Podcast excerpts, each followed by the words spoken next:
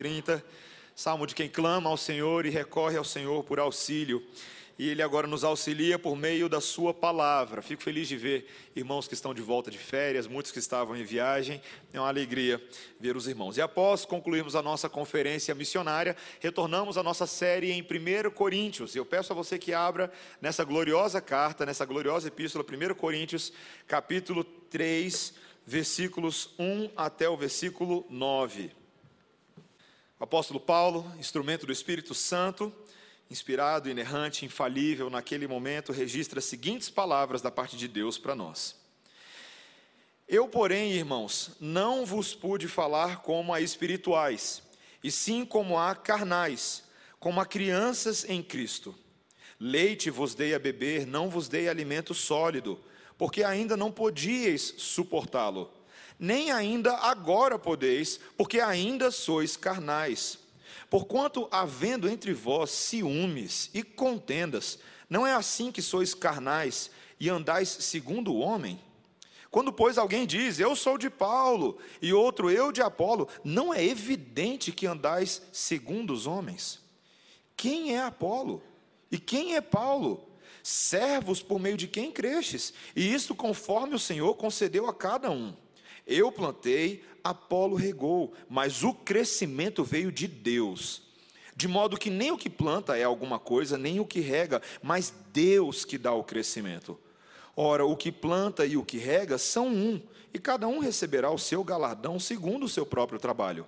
Porque de Deus somos cooperadores, lavoura de Deus, edifício de Deus sois vós. Essa é a palavra do Senhor. Vamos orar.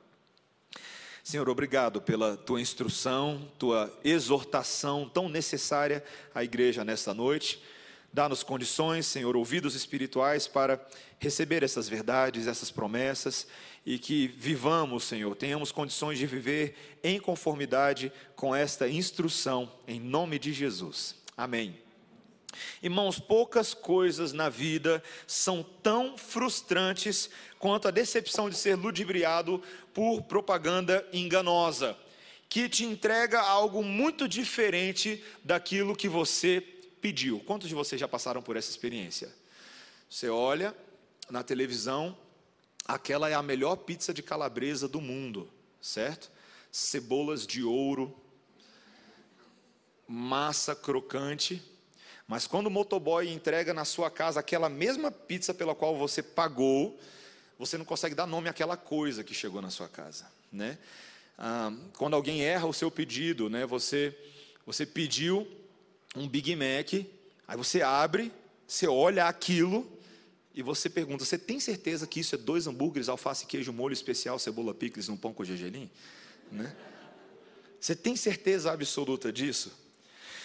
Queridos, isso é uma decepção muito grande, mas às vezes eu penso, e tenho pensado muito sobre isso, que é exatamente esse tipo de decepção que a igreja muitas vezes tem sido para o mundo.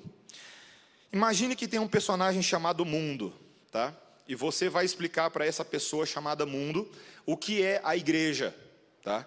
Ela nunca ouviu falar, ela nunca esteve numa igreja, então você começa a explicar da Bíblia o que é a igreja, o que é o plano de Deus para a sua família, para o seu corpo, como que essa igreja deve viver. Aí você fala assim: agora vem ver como é que é a igreja. Um dia ele vai lá, ele abre a porta, ele olha lá dentro e fala assim: opa, engano, cheguei no lugar errado.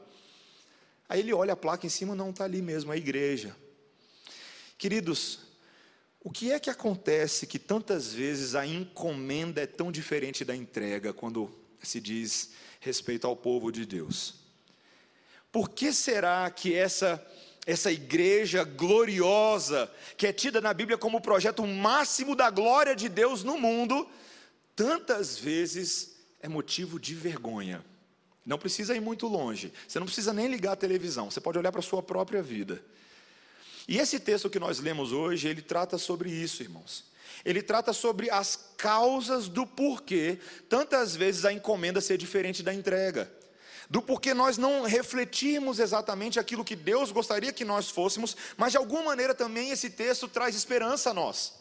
Ele traz uma esperança de que apesar de nós, Deus continua construindo o seu projeto glorioso de uma igreja imaculada, de uma noiva sem rugas. Mas que nós, nesse momento, devemos compreender esse projeto de Deus e buscar nos alinhar a Ele, para não sermos motivo de vergonha para o Evangelho, e sim de glória, de alegria de esperança a aqueles no mundo que ainda não conhecem a verdade de Deus. Esse texto fala sobre infantilidade espiritual. E ele fala em dois blocos, a gente vai ver dois blocos. O primeiro é justamente a ameaça da infantilidade espiritual na vida da igreja. E em segundo lugar, o que significa ser um adulto espiritual. O que é ser um adulto espiritual e como nós podemos alcançar isso. Primeiro, vamos falar dessa infantilidade que é uma ameaça. Na sessão anterior, apenas para recapitular, já tem duas semanas que a gente ouviu o último sermão.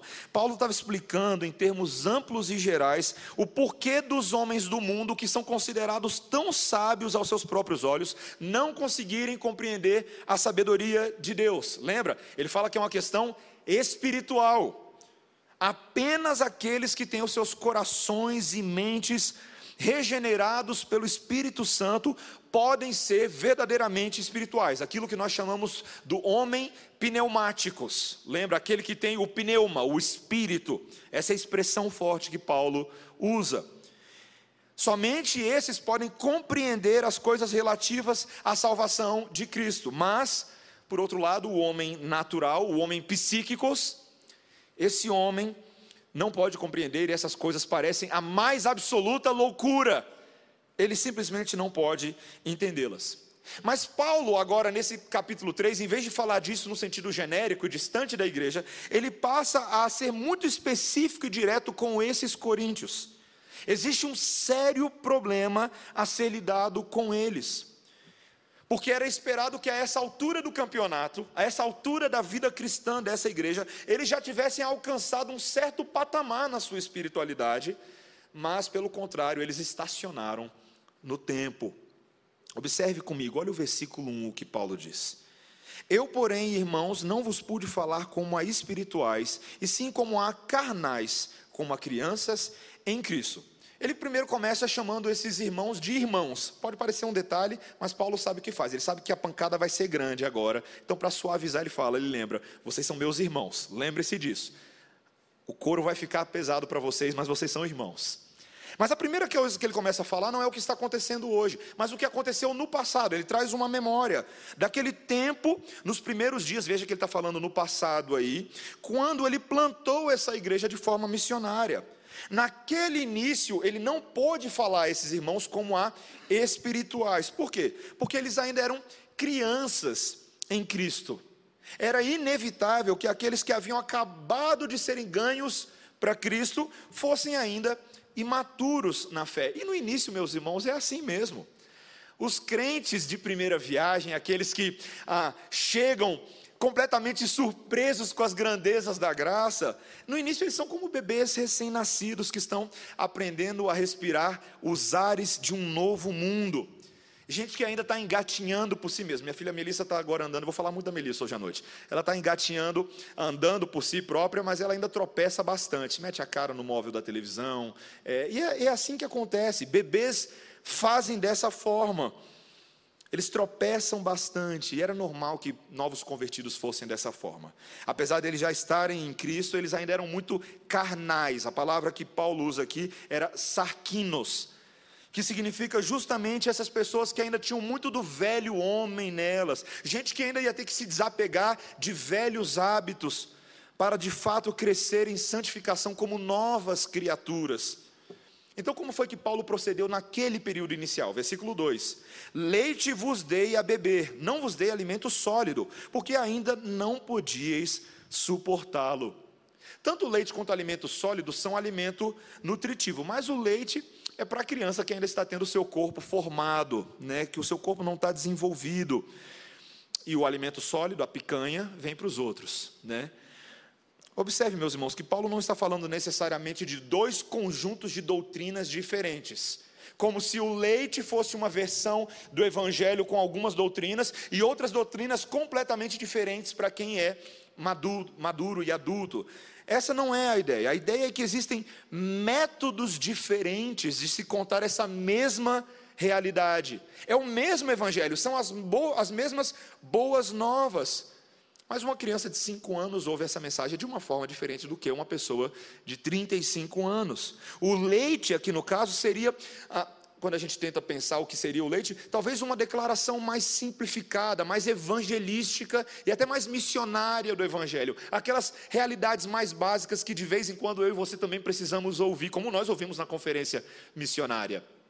No caso, então, o alimento sólido seria então aquele tipo de pregação mais elaborada, aquela pregação que desenvolve as possibilidades da graça, os temas mais complexos que expõe de forma mais profunda as obrigações e os deveres da vida cristã e que abra, a, apresenta a abrangência da redenção de Deus, não somente para a vida individual, mas para o mundo, o propósito de Deus no mundo. Meus irmãos, a gente não pode deixar de notar aqui uma pequena aplicação sobre essa sabedoria do apóstolo Paulo, que no início tratou esses gentios de forma delicada, como uma babá espiritual deles, cuidando deles com amor. Veja que a deficiência não está na parte de Paulo como alguém que não conseguia apresentar o evangelho à altura. Na verdade, a falta de habilidade está nos ouvintes.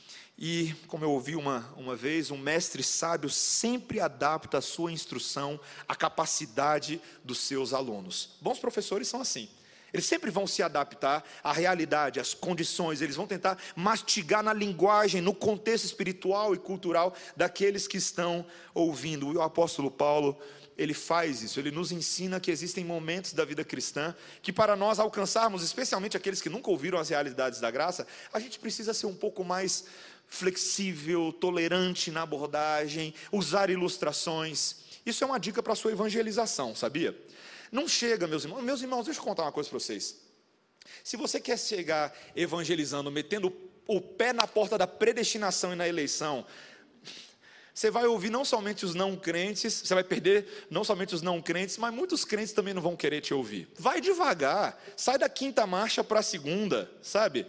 Seja ilustrativo, seja metafórico. Não use somente grandes preposições doutrinárias, proposições doutrinárias, mas use, use exemplos, use exemplos acessíveis, para que as pessoas possam ah, compreender como o Senhor Jesus Cristo fazia, que usava exemplos e histórias o tempo inteiro. Utilize isso paralelamente à sua instrução do Evangelho, e certamente você terá algumas pessoas um pouco mais interessadas naquilo que você tem para ouvir. Mas veja, meus irmãos, que até nesse momento não há censura alguma no que Paulo está falando. Mas Paulo não estava disposto a permanecer como um ababá. Ele era um profeta. Ele foi chamado para ser apóstolo. E veja que ele usa agora esse momento para trazer uma dura admoestação a essa igreja. A segunda parte do versículo 2. Nem ainda agora podeis, porque ainda sois carnais. Paulo de repente muda no grego da palavra sarquinos para a palavra sarkikos. A primeira ela era mais abrangente, sem muita censura, mas essa agora descreve gente que é caracterizada pela carne. O crente maduro, ele deveria ser pneumáticos, caracterizado pelo espírito. Mas esses coríntios eram o oposto do que um crente deveria ser. Eles estavam, como um comentarista coloca, sob o controle da natureza carnal. Em vez de serem governados pelo Espírito de Deus, eles eram governados, controlados, seduzidos, porque a palavra literalmente tem um quê de sedução, pelos anseios e inclinações da carne. Meus irmãos, essa é de fato a ameaça persistente ao crescimento espiritual de qualquer pessoa. No início da vida cristã, as pessoas são mais carnais porque elas são mais infantis em seu modo de pensar e agir. Elas conhecem menos as Escrituras, elas conseguem fazer menos discernimentos espirituais, elas são menos experimentadas. Mas a vida cristã não é estática e nem deveria ser. Ou alguém se desenvolve progressivamente como um cristão maduro através da eliminação de tendências carnais e pecaminosas, ou invariavelmente essa pessoa vai ficar estacionada na vaga da infantilidade. Não tem meio termo. Ou você progride, ou tu está parado e ficando para trás. Meus irmãos, um comentarista nesse texto ele coloca da seguinte maneira: o nome dele é Godet. O problema em questão não é um simples estado de fraqueza que continua a despeito da regeneração, mas é um curso de conduta que ataca a nova vida e fala ativamente contra ela. Esse era o grande problema da igreja em Corinto e esse é o grande problema de muitos cristãos hoje em dia. Gente que fica estacionada na fraqueza espiritual e não avança. E Paulo passa a mostrar sintomaticamente quais foram as evidências dessa infantilidade espiritual. Veja que ele volta àquela situação problema da qual ele tratou no capítulo 1, da qual ele introduziu no capítulo 1. Veja os versículos 3 e 4. Porquanto havendo ainda entre vós ciúmes e contendas, não é assim que sois carnais e andais segundo o homem? Quando, pois, alguém diz eu sou de Paulo e outro eu de Apolo, não é evidente que andais segundo os homens? Veja que ele usa dois pecados aí para ilustrar a fraqueza espiritual. O primeiro é a palavra ciúmes. O grego, zelos. Interessante, né? Esse grego era justamente a mesma palavra que era usada para descrever a virtude de ser zeloso, né, de ser zeloso pelas coisas boas. Mas no Novo Testamento é principalmente utilizada no sentido de inveja. Talvez na sua Bíblia também possa aparecer com a palavra inveja. Aquele espírito que faz uma pessoa arrasar outra pessoa a fim de exaltar-se a si mesma. Já viu isso? Eu não posso ficar feliz com o que está acontecendo na vida de outra pessoa. Por quê? Porque eu tenho inveja. Eu tenho ciúmes disso. O invejoso se recusa a reconhecer os talentos ou os dons das outras pessoas, mas se vangloria nessas mesmas coisas quando é ele que tem elas. Já viu isso? Ele se gaba. Quando é com ele, está feliz, está maravilhoso. Quando é no outro, é, não importa muito não. A outra palavra que é utilizada é a palavra contendas. É o grego eres. Essa é uma palavra muito forte na língua, no grego koine. Ela significa uma pessoa que é dominada pelo ódio. Essas duas palavras combinadas, elas ilustram muito bem os tipos de rivalidades doentias a autojustiça que estava surgindo no meio dessa igreja. Enquanto eles deveriam ser pessoas espirituais, fraternas uns com os outros, gente boa uns com os outros, o que, que eles estavam fazendo? Devorando-se uns aos outros, em inveja, em ciúme. Eles estavam andando segundo os homens, como aqueles que nunca haviam sido tocados pela graça de Deus. E disso surgem as dissensões. Disso surge o partidarismo, Disso surge o favoritismo dos coríntios por certos pastores, que refletia mais a sabedoria do mundo do que a mente do espírito. Quando eles deveriam ser maduros e perfeitos, na verdade eles eram cristãos bebês, bebezinhos. Queridos, nessas últimas semanas eu cheguei à percepção de que a nossa filha Melissa será advogada quando ela crescer mesmo com apenas um ano e um mês de vida, as evidências são cristalinas. Quando contrariada, por mais insignificante que seja o motivo, seja porque nós não permitimos ela mexer em algo que chamou a atenção dela, ou retiramos o brinquedo favorito das suas mãos, minha filha se transforma numa aguerrida debatedora, meus irmãos. Preciso que os irmãos orem por nós. Ela aponta o dedo em riste na nossa direção e passa a apresentar os seus argumentos mais elaborados e persuasivos. Na linguagem dos bebês, é claro, eu não tenho dom de interpretação de línguas, não entendo muita coisa, mas meus irmãos, ela começa, e é um trabalho, é uma obra de arte, gritos e lágrimas que te fazem crer que ela está à beira da morte. A depravação total e mimizenta em sua plena glória. Esses dias ela armou para a gente no, no shopping. Foi terrível, meus irmãos. Que vergonha. Se jogando no chão, rolando para um lado, rolando para o outro. O que você está fazendo, minha filha? Para com isso.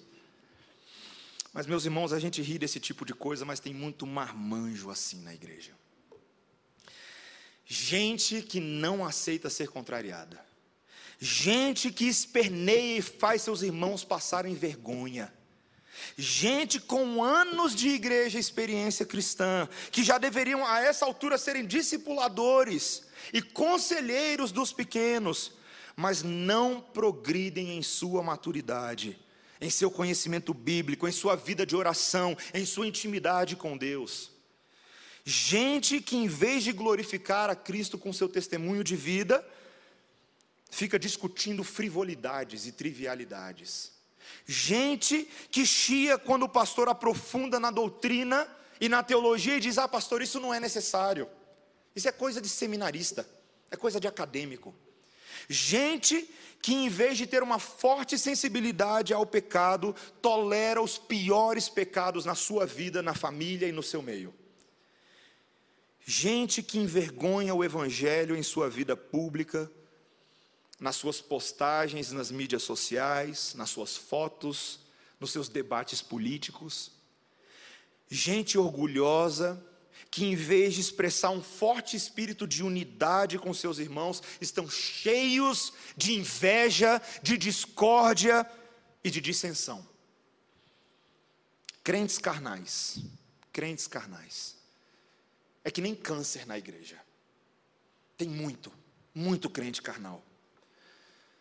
Um teólogo chamado Barclay, ao tratar desse assunto especificamente, da, falta, da falsa religiosidade, ele diz da seguinte maneira: se um homem estiver em divergência com seus companheiros, se ele for uma criatura rixosa, competitiva, controvertida, problemática, ele até poderá ser um diligente frequentador da igreja e até mesmo um assíduo cooperador da igreja, mas não será um homem agradável a Deus. Crentes carnais podem enganar o pastor, podem enganar uma série de pessoas, mas não enganam o Espírito Santo de Deus. Fariseus, hipócritas, nos dias de Jesus e nos nossos dias. Meus irmãos, a palavra de Paulo é dura porque ela é para ser dura mesmo. Qual é o tipo de crente que você é? Qual é o tipo de crente que você tem sido? Às vezes eu lembro quando eu era mais novo, eu eu tentava me consolar na ideia de que eu de que eu não era um crente assim tão tão firme, tão diligente na minha vida espiritual. E eu começava a subverter a graça de Deus como se a graça de Deus, e aqui vai uma dica para a gente saber o que não é a graça de Deus. A graça de Deus, ela não é uma tolerância para com o nosso pecado. A graça de Deus nunca foi isso. A graça de Deus é a força de Deus para aqueles que se comprometem com a obediência de Deus e com a disciplina de Deus para viver no caminho estreito de Deus. Todo crente é chamado para viver no caminho estreito. E se você não gosta disso, meu irmão, provavelmente você não entendeu para o que Deus te salvou. Deus nos salvou para a maturidade. Não existe crente que tenha a opção que você pode marcar lá no formulário e falar assim: ah, eu quero ser um pouco imaturo. Eu quero ficar ali na zona número 3 da fraqueza espiritual. Conversando com um amigo outro dia sobre uma exegese de Romanos 14, que é um, é um texto que Paulo fala sobre a dinâmica entre os fortes e os fracos na fé ele, esse meu amigo disse assim: É, pastor, mas a gente tem que reconhecer que tem muitos fracos na fé, na igreja, muita gente que fica escandalizada né, com algumas coisas. Fala, meu irmão, de fato existem essas pessoas. A questão é quanto tempo que elas estão dessa forma? Elas vão ficar a vida inteira fracos na fé? Eles vão ficar sempre escandalizados por coisas que a Bíblia autoriza e outras coisas que a Bíblia desautoriza, mas a mente carnal deles não quer se desenvolver? Meus irmãos, Todos foram chamados para serem fortes na fé. Fortes na fé. Que tipo de crente você é? Muitas vezes eu e você precisamos parar de olhar para o lado, olhar para as pessoas, julgá-las e olhar para dentro de nós e pedir ao Senhor que tenha misericórdia e nos conduza ao arrependimento, porque muitas vezes não temos sido o tipo de crente que o Senhor deseja que nós sejamos crentes carnais Paulo, meus irmãos, em segundo e último lugar, passa a mostrar o que é um adulto espiritual. O que é a meta da vida cristã, o que nós devemos ser. Ele continua nesse mesmo estudo de caso, para nos levar à compreensão dessas coisas. E como que ele faz isso? Explicando agora essa dinâmica que está causando confusão na cabeça do povo entre ele e Apolo. Agora, sob a ótica divina, não sob a ótica dos homens, mas como Deus enxerga essa situação. Versículo 5, veja comigo. Quem é Apolo? E quem é Paulo? Servos por meio de quem crestes, e isto conforme o Senhor concedeu a cada um. Essa frase aqui, essa primeira frase no grego, ela é interessantíssima. Porque, e a nossa tradução a gente perdeu um pouco aqui. Porque, na verdade, os melhores manuscritos mostram que o pronome para Paulo e Apolo aqui, o pronome identificador, é um pronome neutro. A melhor tradução seria: o que é Paulo? O que é Apolo? O que é Paulo? O que é Apolo? O que é interessante dessa tradução é que ela desvia a atenção das pessoas dos pregadores e concentra-se na sua função. E o texto nos mostra, usando a palavra servos, o grego diakonoi, uma palavra que originalmente descrevia os copeiros e que no Novo Testamento ela é utilizada para descrever o serviço no geral, pessoas que prestam serviços de uma forma geral. Eventualmente, ela aparece para descrever também o ofício do diácono. Diaconoi, diácono, aquele que é eleito para um ofício específico dentro da igreja do Senhor. Mas é uma palavra que significa serviço no geral. Ela está aqui para salientar o caráter modesto desse serviço. De uma certa forma, Paulo está usando ela para ridicularizar a tendência que as pessoas têm de se atribuir muita importância aos pregadores. O que é Paulo? O que é Apolo? Não é nada. Quem colocaria esses pequenos servos sobre pedestais, em tronos? Meus irmãos, o próprio Paulo e o próprio Apolo não desejavam nenhum tipo de devoção pessoal.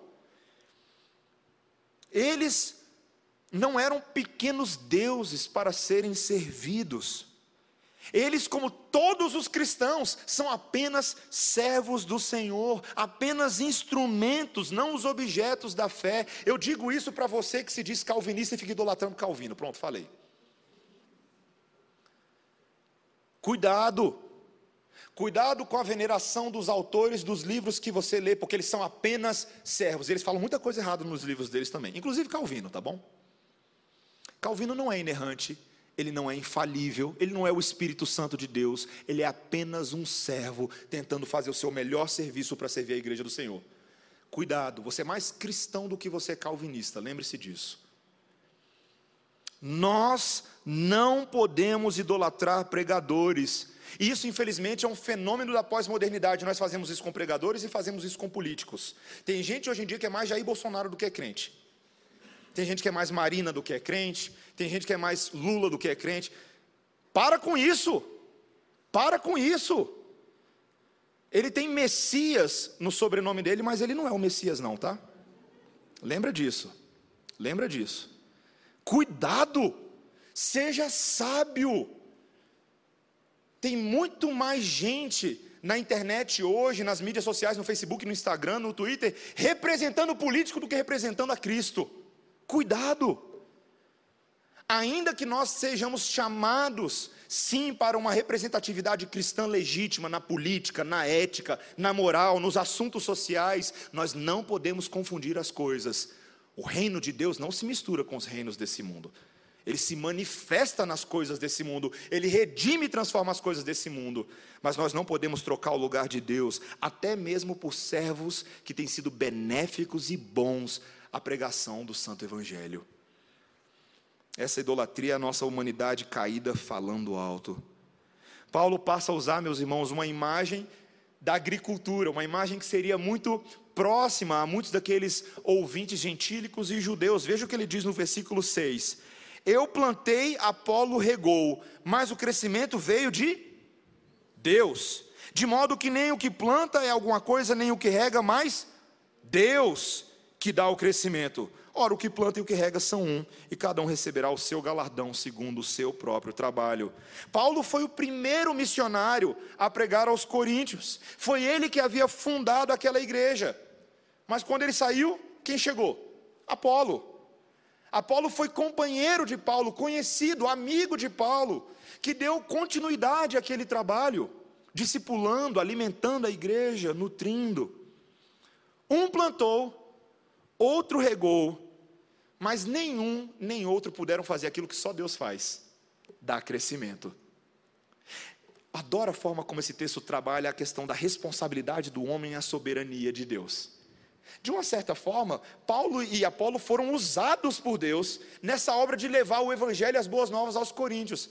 Mas, meus irmãos, Paulo e Apolo não têm condições alguma de mudar um coração de pedra para um coração de carne.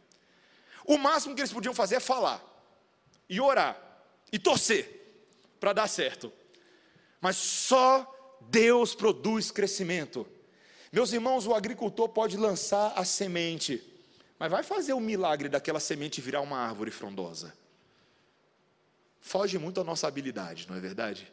A nossa partezinha ela é tão pequena nesse processo e nós devemos reconhecer isso. Homens vêm e vão na obra do Senhor, mas a igreja é do Senhor. A igreja é do Senhor. Meus irmãos, a igreja presbiteriana Redenção não é do pastor Mateus. Ela não é do presbítero Charles, do presbítero Cláudio, do presbítero Jefferson. Ela não é do, do reverendo Silvio Biso ela não é dos diáconos, ela não é dos irmãos que estão trabalhando com guarda-roupa missionário. A igreja não é de nenhum de nós, a igreja é do Senhor. Homens nascem, homens morrem. Se você morrer amanhã, o problema é todo seu. Você vai se ver com o Salvador, face a face. Mas a igreja do Senhor permanecerá até o dia de Cristo.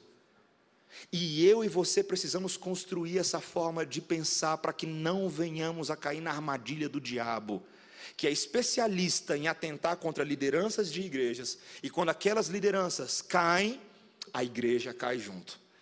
Eu passei por uma situação que eu vi muito de perto lá nos Estados Unidos, quando morava lá, uma igreja de um amigo meu, ele estava frequentando aquela igreja, mas a igreja era muito centrada em, em torno da figura do pastor, tudo era o pastor da igreja. No dia que Deus deu uma visão diferente para aquele pastor, que ele tinha que mexer com outra coisa, ele foi embora, e a igreja fechou as portas, fechou as portas porque ficaram muito presas àquele servo e não ao Senhor do servo. Veja o que Paulo diz, meus irmãos, o que ele diz no versículo 8: Ora, o que planta e o que rega são um. Paulo também está mostrando não apenas que Deus é quem é glorificado nessa obra, mas que ambos os servos foram contratados pelo mesmo chefe celestial para trabalhar na mesma empresa. E que esse negócio de tentar ficar botando um servo em competição contra o outro não dá certo. Meus irmãos, um dos maiores desserviços que nós podemos fazer a pastores nesse mundo é tentar botar um pastor contra o outro. Meus irmãos, isso é uma arma diabólica. Posso falar uma, isso não estava pronto, mas eu vou falar. Posso dar uma dica do que eu não quero que você venha fazer comigo no gabinete? Nunca. Eu não quero que você venha descarregar todos os podres que você sabe do pastor, do seu pastor, de onde você veio. Não faça isso. Você resolve isso com ele. Faça isso com ele. Não difame, não seja maledicente, não quebre a reputação dos servos de Deus, porque, meus irmãos, todos esses servos são pecadores, dependentes da graça do Senhor e também carecem do apoio da igreja, das orações da igreja e não simplesmente das armas da igreja contra os seus ministérios. Não coloquem pastores uns contra os outros, não façam isso. Façam, se você tem alguma coisa para resolver com o pastor de onde você veio da igreja, a primeira coisa que você faz é orar por ele. Primeira coisa. Segundo lugar, como Paulo instrui na carta a Timóteo, se existe algo contra um presbítero, no caso um pastor, alguém que está trabalhando com o ministério da palavra, você deve ser muito cauteloso. Você deve ter duas ou três testemunhas relativas àquele assunto. Você deve procurar a liderança específica da igreja. Muitas vezes não é você que vai fazer a confrontação. Mas, meus irmãos, não coloquem igreja contra igreja. Não coloquem pastor contra pastor. Já tentaram fazer isso comigo uma vez. Tentaram botar um pastor que eu amo de paixão, com quem eu tenho grande alegria e admiração pelo ministério dele. Tentaram botar uma certa competição entre a gente. Graças a, graças a Deus a gente resolveu isso entre a gente, porque se fosse depender das pessoas, muita fofoca e inverdade e calúnia poderia ter surgido. Meus irmãos, cuidado, cuidado. Paulo e Apolo não estavam se queixando um com o outro sobre o crédito de quem tem mais sucesso. Ah, você só está regando, mas quem plantou fui eu. Não tem isso entre eles. Considerá-los rivais era um absurdo, porque Deus não estava fazendo isso. Cada um deles, como o versículo 8 mostra, receberá receberia o seu galardão. Deus cuida de cada um, Deus sabe de cada um. O ponto, meus irmãos, não é ficarmos idolatrando os servos, mas adorarmos o Deus da igreja. Esse é o último versículo, olha só o versículo 9. Porque de Deus somos cooperadores, lavoura de Deus, edifício de Deus sois vós. Três vezes neste versículo, a palavra de Deus vem em primeiro lugar no original grego. Isso aqui é muito interessante. Em português a gente perdeu essa tradução, mas o grego aqui eu vou traduzir a minha tradução para vocês, tá bom? Literalmente. De Deus somos cooperadores, de Deus lavoura, de Deus edifício sois vós. É assim que está escrito no grego. A ênfase está na pessoa de Deus e não nas pessoas. Isso não é acidental. O ponto, mais uma vez, é mostrar que os instrumentos não têm importância, tudo é de Deus, todos pertencem a Deus, somente Ele chama os homens, e esses homens são servos dele e trabalham para Ele.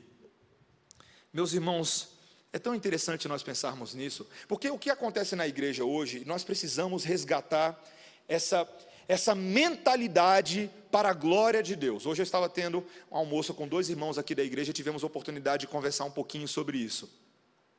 Muitos de nós, e preste atenção no que eu vou falar aqui agora, muitos de nós perdemos a dimensão espiritual do que é ser igreja. De novo, nós perdemos a dimensão espiritual do que é ser igreja. Nós tendemos a olhar a igreja e nos relacionar à igreja de uma forma muito terrena de uma forma muito pragmática. Nossas escalas, os horários dos cultos, gostei ou não gostei daquela música que tocou hoje no final do culto, né? Pessoa X me olhou de forma torta hoje, não vou com a cara dela. Meus irmãos, frequentemente eu e você não temos olhos para o que Deus está fazendo na igreja. A lavoura é de Deus. É Ele quem está cultivando suas sementes e suas árvores e suas plantas no jardim que é dele. Nós deveríamos ter um olho mais espiritual, mais maduro para o que é a igreja do Senhor. A igreja não é um projeto humano sujeito à falência dos nossos investimentos, não. A igreja é um projeto divino que prevalecerá e todos os eleitos dele, a torto e a direita, serão trazidos para dentro desse corpo em tempo, até o dia que ele voltar. É um projeto divino. Nós devemos olhar para a igreja como a lavoura maravilhosa de Deus. Você já teve a oportunidade de ir numa fazenda ou numa hortaliça que acabou de receber uma chuva da qual ela carecia há muito tempo? Você já foi? Você já viu o cheiro do verde subindo? Você sabe que cor tem cheiro, né? O cheiro do verde recém-alimentado. Meus irmãos, quando uma igreja recebe a chuva do Espírito Santo, ela fica tão cheirosa às narinas divinas. O mundo se beneficia tanto dos frutos que são gerados numa lavoura bem cultivada. Numa lavoura que não olha para si mesmo, para os seus problemas, mas olha para o grande agricultor, o dono do Éden, que está fazendo essa obra, está trabalhando em nós. Nós somos lavoura de Deus, campo de trabalho do Senhor. Essa é uma mensagem, meus irmãos, de grande esperança para os crentes do Antigo Testamento. É uma promessa. Israel no Antigo Testamento era tratada como um campo seco e árido, por causa do seu pecado, por causa da sua desobediência. Eles se tornaram extremamente frios espiritualmente. Mas havia a promessa de que uma chuva nova, um renovo do Senhor, a atuação do Espírito Santo, traria sobre essa igreja frutos ainda não vistos, frutos que os olhos ainda não tinham visto, que os ouvidos ainda não tinham ouvido, a atuação do Senhor.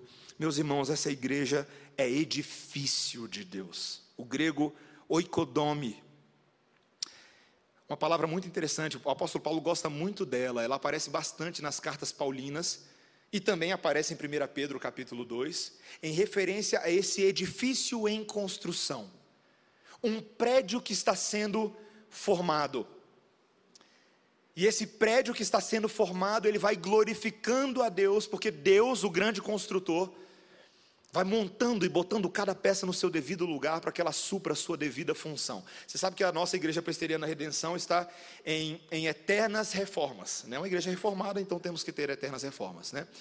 É, nós estamos quase concluindo essas duas salas e a gente vai ter pintura delas essa semana aí, para domingo que vem começarmos com as nossas novas turmas de escola dominical. E apesar de eu ser pastor da igreja, eu estou me sentindo meio engenheiro. Eu não sei de nada, mas eu acho que eu sei de tudo. Eu venho aqui durante a semana na igreja e fico olhando os pintores trabalharem, né? Saio ali um pouquinho no horário de almoço e eu nem sei o que, que ele está fazendo. O que, que você está fazendo aí? Estou pintando aqui, estou dando um acabamento aqui na base para depois colocar o rodapé. Muito bem, continue. Aí eu vou para o próximo, me sentindo alguma coisa, né? Meus irmãos, Deus, Ele vai supervisionando a obra de construção. Nós somos cooperadores de Deus nesse edifício que Ele está formando e nos utilizando para formar esse edifício. É uma obra gloriosa, meus irmãos. É impressionante quando eu penso em Adão e Eva no jardim do Éden, que Deus cria Adão e Eva e não os coloque apenas para aproveitar o jardim do Éden, mas transforme Adão num co-administrador, num co-gestor daquele jardim. Dá nome aos animais. Como assim, Deus? Não é contigo mesmo, vai lá, dá os nomes. É Ele quem cultiva, é Ele quem cuida. E Deus faz isso conosco, meus irmãos. Deus é tão impressionante que, mesmo Ele sendo dono de tudo, Ele nos confia a nós a responsabilidade de gerirmos, cultivarmos, plantarmos e colaborarmos com o edifício que Ele mesmo está construindo. Meus irmãos, o nome disso é maturidade bíblica. É o oposto de sermos bebês espirituais. Isso é ser adulto espiritual.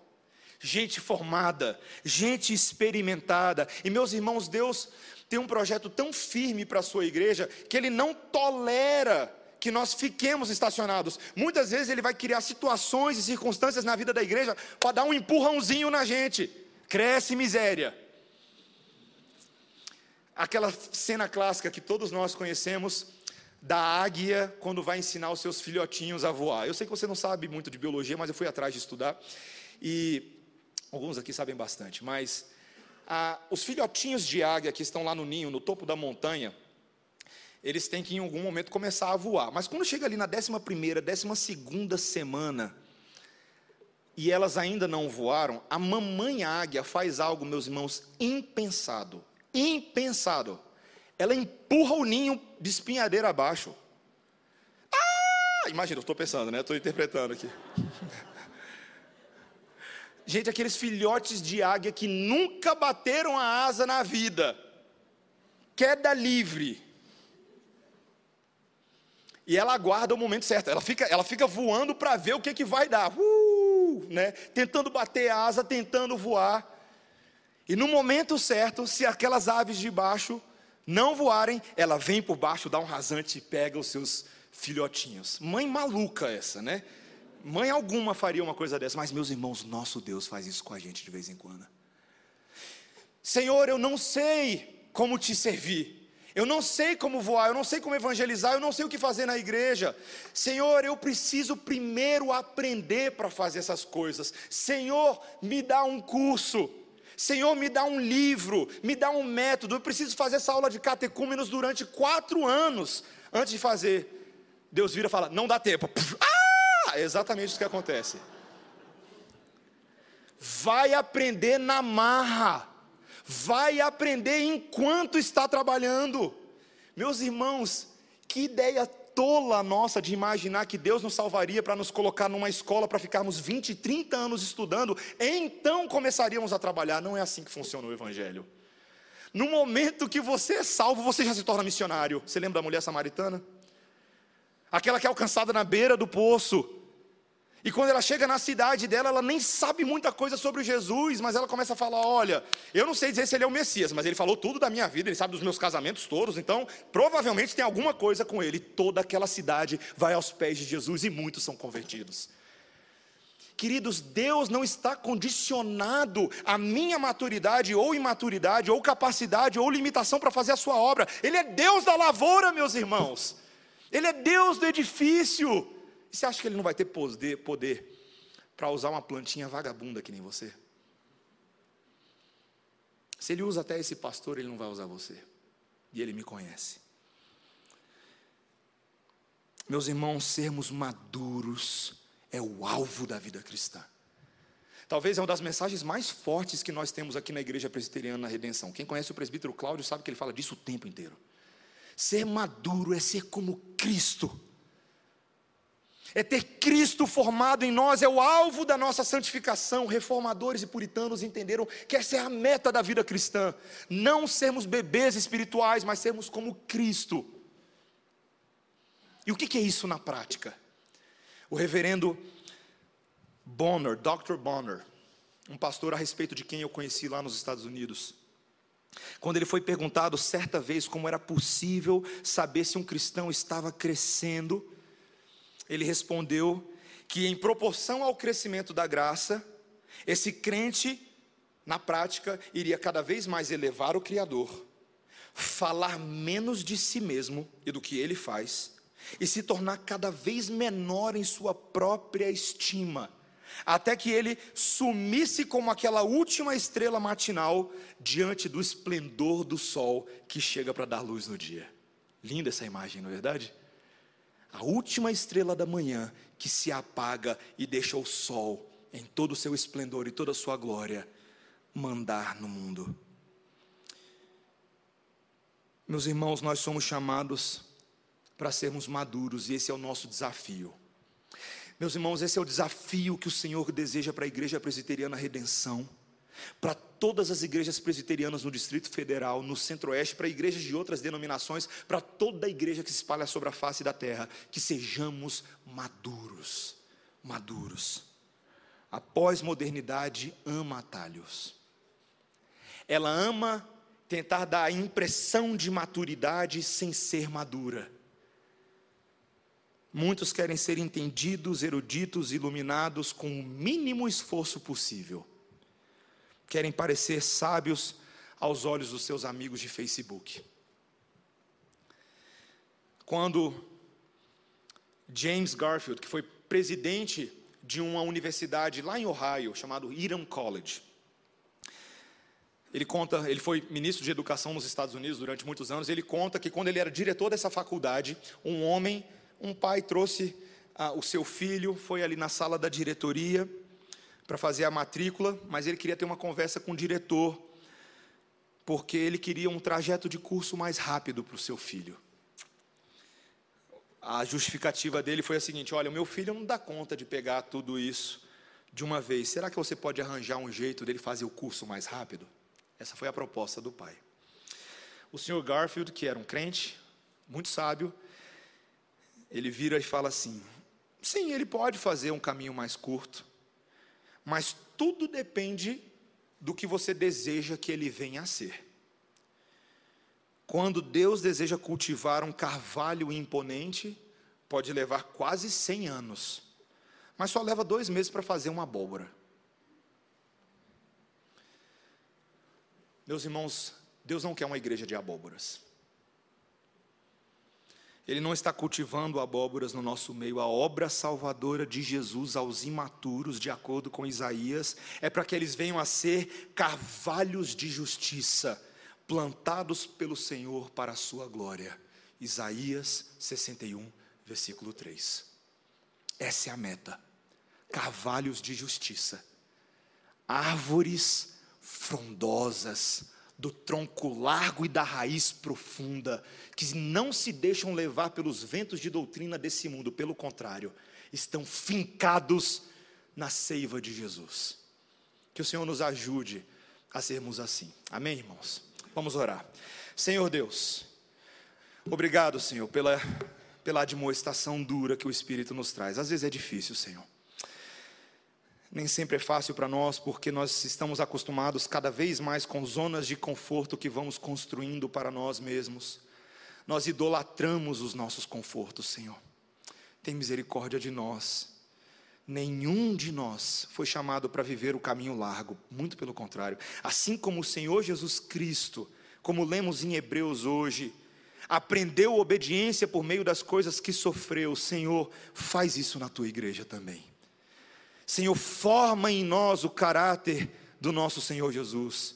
Ainda que as circunstâncias venham a ser dolorosas, produz em nós árvores, Senhor, que são para a glória de Deus.